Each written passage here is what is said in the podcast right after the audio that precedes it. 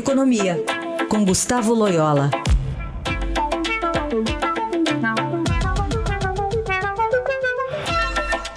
Bom dia, Loyola, como vai? Bom dia.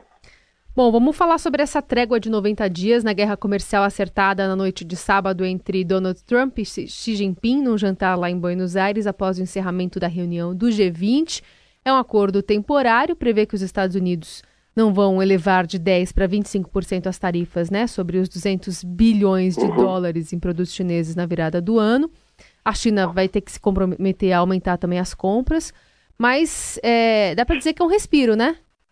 É um respiro, sem dúvida, né? Tirou um pouco de pressão aí, é, que estava muito grande, porque era iminente aí a adoção pelos Estados Unidos dessa nova rodada de, de tarifas e que seria, que sofreria retaliação por parte da China aí no processo que iria é, afetar muito fortemente o crescimento global, né? Principalmente o crescimento chinês, né?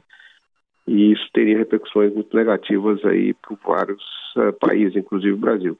Então, acho que dá um, um respiro aí, um, um espaço para negociação entre os dois países, né? É, então, acho que pelo menos a boa vontade de negociação, é, provavelmente algum acordo vai sair disso, né? Então, é, eu, eu pessoalmente acho que é, é, é bem possível que saia um acordo, porque é, essa guerra comercial acaba prejudicando ambas as partes. E mesmo nos Estados Unidos já há pressões aí muito grandes é, contra essa política do Trump, que tem afetado alguns setores aí, principalmente em áreas em que a produção está globalizada, né? empresas americanas que produzem fora dos Estados Unidos, né? Loyola, a gente vi, é, está vendo aí uma espécie de um alinhamento né, do futuro governo brasileiro com os Estados Unidos em algumas questões. É, como é que você imagina que vai ficar nessa questão comercial o, o Brasil havendo mesmo uma consolidação desse acordo entre Estados Unidos e China? Bom, Raíssa, o, o, acordo é bom para o Brasil, é, porque, enfim, tira essa, essa tensão e esse risco de escalada da guerra é, protecionista, né? Ah, mas eu acho que o Brasil não ganha nada em, em, em se aliar aos Estados Unidos na questão da política comercial é, os, o, o, Brasil tem que defender uma agenda de liberalização cambial, é, comercial, é, uma agenda de, de, de, de acordos também é, de livre comércio. É, enfim, eu acho que é, não tem por que o Brasil comprar uma briga que não é nossa, né? principalmente levando em conta que a China é a grande compradora de produtos primários brasileiros, de commodities, né? Então, vamos dizer assim, eu acho que o Brasil não ganha nada é, se, po se posicionando de uma maneira mais belicosa em relação à China.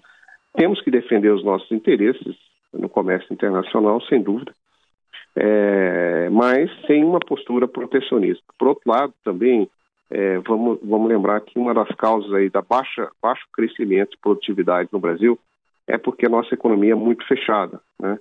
Então, a gente precisa abrir mais a economia para que é, se possa aí ter um ganho em termos de crescimento a médio prazo. É, até porque uh, o Brasil aumentou bastante a, a, exportação a partir também dessa guerra comercial entre China e Estados Unidos.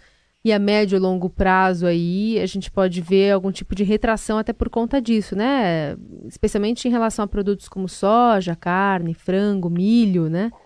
É, é exatamente. É, assim, a primeira é, consequência dessa guerra foi a, a, o desvio de comércio. Né? Uhum. Os, os, chineses deixaram de comprar dos Estados Unidos, passaram a comprar do Brasil. É, é, claro que isso aí com o tempo se ajusta, porque o, sobra mais safra nos Estados Unidos para ser vendido para outros países. Então, assim, tem uma tendência de, de, de, de acomodação. É, né? acomodação é. Mas, no curto prazo, o Brasil foi ganhador, sim, né? E por isso que eu acho que a gente não tem nada que ficar entrando na briga que não nos pertence. Loyola, outro assunto ainda da sexta-feira, só para sua análise, que o PIB cresceu 0,8% no terceiro trimestre, na comparação com o trimestre anterior, 1,3% na comparação com o terceiro trimestre do ano passado, mas uh, esse patamar aí é o de 2012 ainda, né?